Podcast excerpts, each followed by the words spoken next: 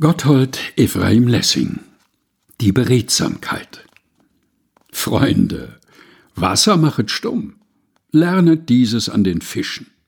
Doch beim Weine kehrt sich's um, dieses lernt an unseren Tischen. Was für Redner sind wir nicht, wenn der Rheinwein aus uns spricht.